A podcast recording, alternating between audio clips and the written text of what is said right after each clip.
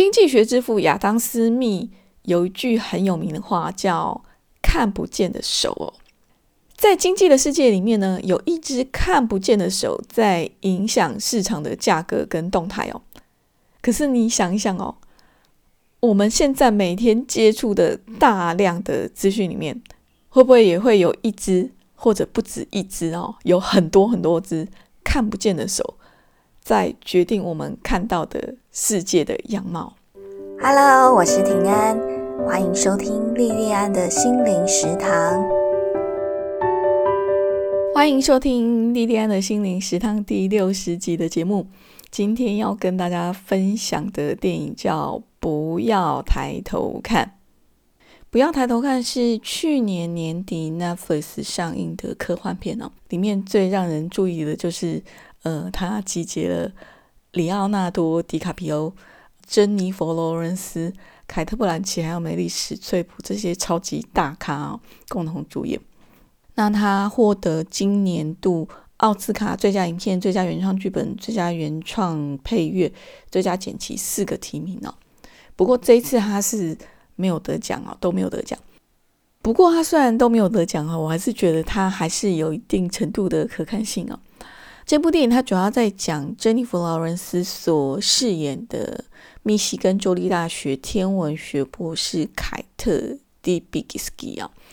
就是剧中的这个人叫凯特·迪比斯基哈，发现了一颗彗星，然后这颗彗星即将在半年以后撞到地球。会让地球毁灭啊！所以他就跟他的指导教授，那他的指导教授就是里奥纳多·迪卡皮欧演的兰道·明蒂博士，然后他们两个人一起想办法要拯救地球的故事哦。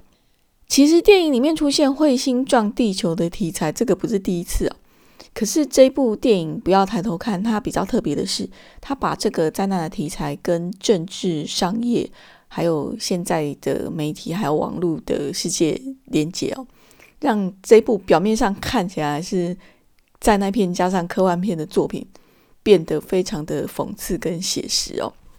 在这一部电影里面，发现彗星的凯特跟兰道，他们一开始先是透过航空航天局行天防御协调办公室主任泰迪奥格索博士哦。好，这刚念的这个一长串这个办公室哦，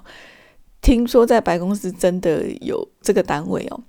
他们就去找这个单位的的主任哦，Teddy 奥格索普博士哦，他们要去白宫跟总统报告这个重大事件，然后总统是梅丽史翠普演的，那总统叫做杰尼，这个总统杰尼那个时候在政治上他还有更重要的议题要处理哦。所以总统就只敷衍了凯特、兰道跟 Teddy 他们三个人哦。那因为杰尼的那个敷衍，就让 Teddy 就建议凯特还有兰道这两个人主动去找媒体哦，想要透过媒体去唤醒大众的注意，然后有大众的注意，在网上唤醒到官方对这个事件的重视哦。然后凯特跟兰道因此就找上了热门的晨间节目。可是这个节目呢，他就只重视节目效果，他也没有很认真看待他们提出来的这个警告。然后主持人的态度就让凯特非常生气哦，然后就在节目上很激动的发言，就他的在节目上的这些表现呢，马上就引发社群媒体对他的丑化跟集体的霸凌哦。反而是兰道博士呢，因为他在节目上呢应对得宜哦。就成为媒体的宠儿哦。不久之后呢，杰尼他爆发绯闻哦，然后官方为了要改变舆论方向，杰尼就把媒体的注意力引导到彗星撞地球这个事情哦，还刻意安排了个看起来就是很庸俗的官员，以悲剧英雄式的姿态，计划要用核弹来撞彗星哦。然后就在凯特兰道跟泰迪他们三个人以为可以挽救地球的时候呢。白宫的计划却忽然喊停了，因为杰尼的其中一位金主是科技公司贝许公司的总裁，叫皮特哦。他发现这颗卫星上面呢有价值上万亿美元的大量稀土金属，他们想要这个东西哦，所以呢，他们就跟白宫合作，白宫就决定说，哦，要采取 Batch 公司提出的一个还没有经过验证的技术，而且呢，他还希望说，这个兰道博士可以跟白宫合作。原本兰道、凯特跟 Teddy 三个人他们是站在同一个阵线哦，可是他们在这个时候呢就开始理念分歧哦。兰道就去为政府的政策拍广告，那成为政府的政治化妆师。可是最后，兰道他自己的专业良知还是提醒了他，然后后来他还是没有跟政府他们合作。好，后来他又回去找。凯特跟 Teddy 哈，他们三个人后来就重归于好哦。接下来，随着彗星撞地球的日子越来越近哦，然后彗星已经近到我们只要抬头看，眼睛就可以看得到哦。这三个人就透过各式各样的管道，要提醒民众灾难即将来临的事实哦。那就发起抬头看看哦，Just Look Up 的这个运动哦，呼吁其他国家自己启动拦截行动。然后白宫政府就是以“千万别抬头”好 “Don't look up” 的运动来回击这个蓝道他们提出来的运动哦。这个“千万别抬头 ”“Don't look up”，也就是这一部电影的剧名的由来哦。这部电影在接近尾声的时候呢，抬头看看 “Just look up” 跟“千万别抬头”哈 “Don't look up” 这两个阵营各自高喊口号的大规模群众运动哦，然后还有再加上那个媒体的运作。还有社群媒体网友们的反应哦，其实你在看那段的时候会非常有感觉哦。即使是我们是在台湾哦，那看起来就很像我们自己曾经发生过的种种的事情哦。你只要把彗星撞地球这个议题拿掉，换成比方说同婚啊、公投啊、核实啊等等啊，你会觉得说这一段的剧情实在。太像我们生活的真实场景哦！在这部电影里面有两段剧情让我印象很深刻哦。第一段剧情是兰道凯特跟 Teddy 他们要去白宫说明彗星撞地球这件事情的时候呢，然后一开始是兰道来讲这件事情哦，那兰道就很认真的讲了很长一串的说明啊，然后他讲的这一长串说明里面都是很艰深的天文跟数学模型哦。我那时候在看的时候呢，我就跟这部片子里面的白宫官员一样哦，听得满头满脸的问号哦。后来凯特就很不耐烦了，直接就打断拦到他的话，就直接讲重点哦，直接把这个重点讲出来哦，那才让白宫官员终于理解到他们三个人为什么来白宫哦。那我在看这段剧情的时候呢？我就有感觉到说，哎，说人话的能力这个是很重要的哦，尤其在我们现在这个注意力越来越成为稀缺资源的现在哦，要把讲出来的话简单到连很老的老阿妈都可以懂哦，才有办法让你想要传达的需求，或是让你想要传达的重要事情，可以被快速而且有效的接收哦。对创作者们来说，要讲出让你的 TA 哦，你的 target audience 听得懂，而且也有感觉的话，我觉得这个更是必备的基本功夫哦。另一个让我印象很深的桥段是 Bash 的总裁 Peter，他用 AI 帮兰道还有杰尼总统算两个人最后的死法。结果到最后，杰尼很准哦，可是蓝道不准哦。可是如果蓝道他最后没有良心发现，还是跟政府一起去做他们原本的计划的话，哈，其实蓝道最后的结局应该也会是准的。我觉得在这个时代哦，AI 算命的准度可能会比八字啊、紫微斗数这些很厉害哈，我们传统很大很熟知的这些。算命的工具都还要准哦。我记得我曾经看过一篇文章提过，在一个人他离癌之前，谁会最早知道？这个答案你猜是什么？答案是 Google 搜寻引擎哦。我相信正在听这个节目的你，应该都能够理解这个答案背后的理由哦。我们不知道从什么时候开始哦，我们看起来越来越厉害哦，什么都知道哦。其实我们这个很容易知道各式各样知识的背后，我们仰赖的都是搜寻引擎哦，尤其是 Google 大神哦。Google 大神不止万能到可以提供我们所需要的各式各样资讯哦，他更是全知道，他几乎掌握我们很多人的隐私哦。其实有这么大能力的，不是只有 Google 大神哦，像 Facebook 这些社群软体也差不多哦。世界上最了解我们的人，可能不是我们亲密的家人或朋友，而是 Google、Facebook 或 Instagram 哦。所以大家可以想一想哦，这些科技巨兽哦，对我们无形的影响或是掌控哦，这个是非常值得我们要小心的哦。不过，纵观整部电影啊，最让我有感觉的还是，呃，杰尼总统跟皮特他们为了政治跟商业的利益，在媒体上所做的种种操作。其实，像现在，即使不是网络的重度使用者哦，媒体试读都是我们每一个人哦，不管你年龄有多大，都需要培养的能力哦。因为我们透过 Line 这些已经是我们日常必备的社群软体，我们每一个人每一天都会接收巨量的讯息哦。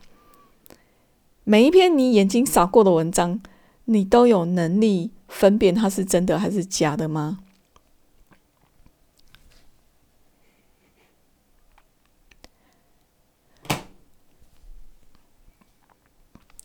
我前一阵子有在一个 Instagram 上看到一个贴文哦，那这则贴文是我常听的 Podcast 节目叫《哇塞心理学》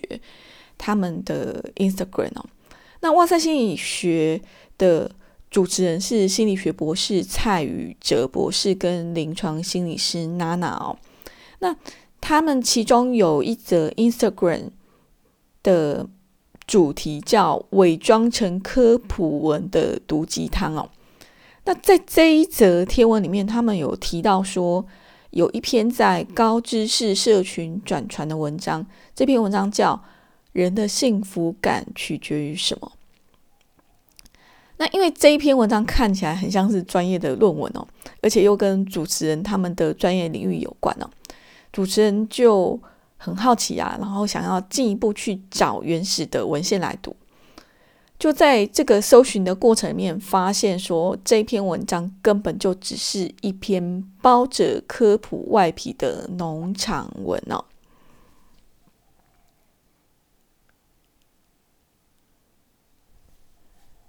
其实，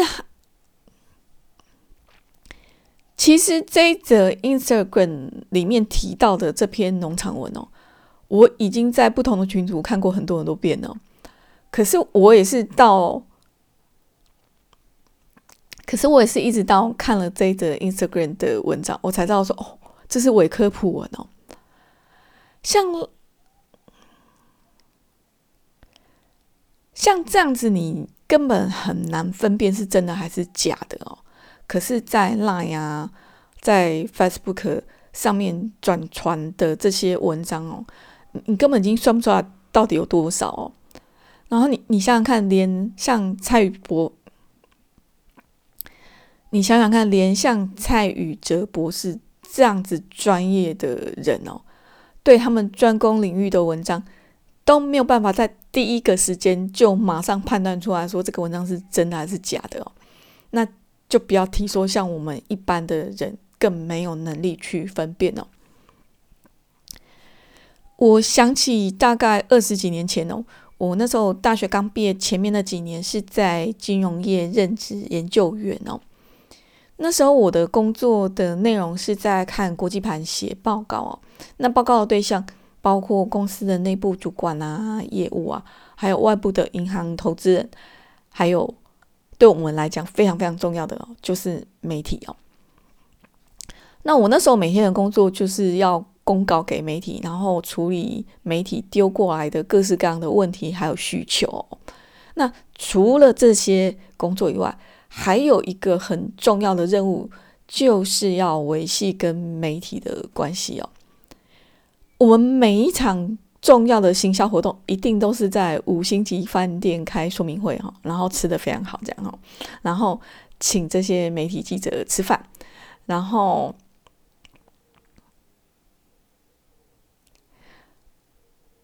我们每一场重要的行销活动，一定都是在五星级开。我们每一场重要的行销活动，一定都是在五星级饭店开说明会，然后邀请这些媒体记者哦，然后都吃的很好这样子哦。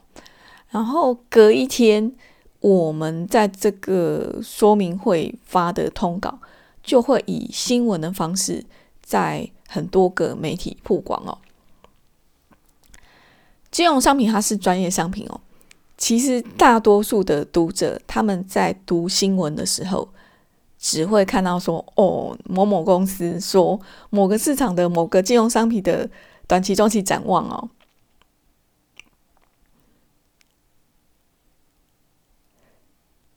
读者在读新闻的时候呢，只会看到哦，某个公司说某个市场的某个金融商品的短期、中期、长期展望非常好哦。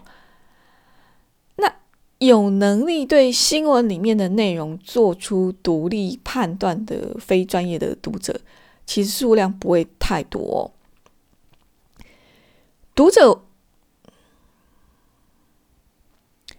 读者们往往会以为他们读到的是有很多干货哦、有很多内容的新闻哦，可是实际上却是我们的自入性行销哦。那透过新闻来植入性行销我们的商品，或是我们透过透过新闻来植入性行销我们的商品，这个是我们当时业界非常非常重要的一个行销方式哦。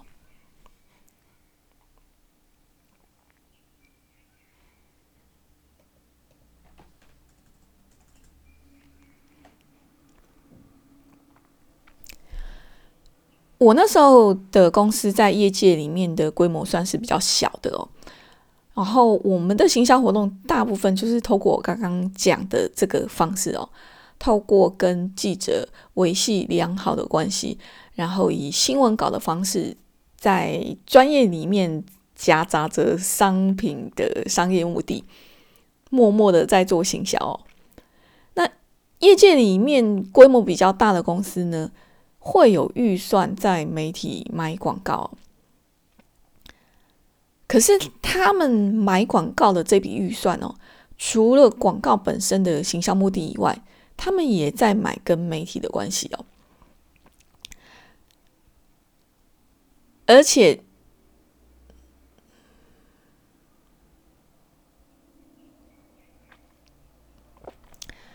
虽然像金融商品。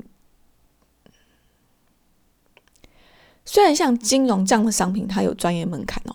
可是读者再怎么不懂，他也分辨得出来，广告的目的就是在卖东西哦。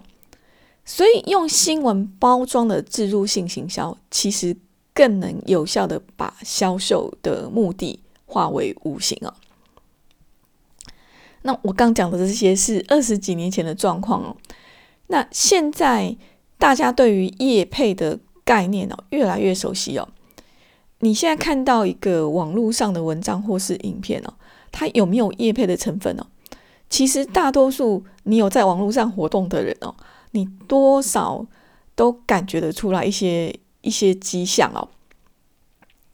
加上部落格整个兴起以后，有很多专业的部落客，他们的见。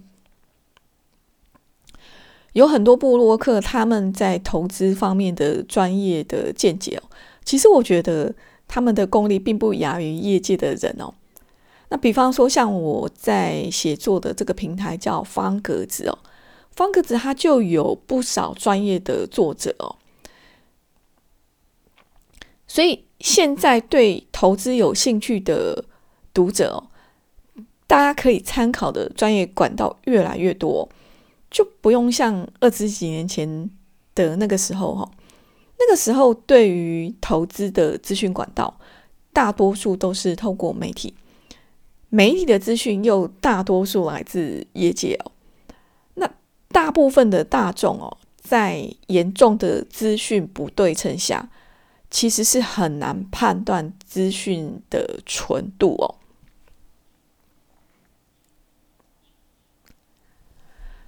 我第一个学位念的是商学院哦，我们商学院的人都知道，其实不用是商学院，然后应该呃大家都听过经济学之父亚当斯密，他有一个经济学之父亚当斯密有一句很有名的话，叫“看不见的手”哦。在经济的世界里面呢，有一只看不见的手在影响市场的价格跟动态哦。可是我们每天接触的大量的资讯里面，可是你想一想哦，我们现在每天接触的大量的资讯里面，会不会也会有一只或者不知？会不会也会有一只？或者不止一只哦，有很多很多只看不见的手在决定我们看到的世界的样貌。这部电影不要抬头看，它的结局没有走传统路线哦，然后结尾有一些温馨，然后也有一些很有趣的地方哦。然后最重要的是，你一定要看到最后的最后哦，最后那个片尾字幕播完以后，还有一个。非常有趣的最后的收尾哦！大家如果有兴趣看这部电影的话，千万不要错过哦！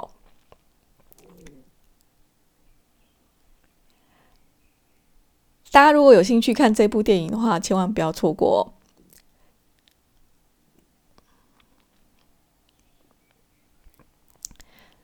大家如果有兴趣看这部电影的话，千万不要错过哦！这部电影就介绍到这边，今天的节目就到这里。非常感谢你的收听跟支持，我们下次再见哦。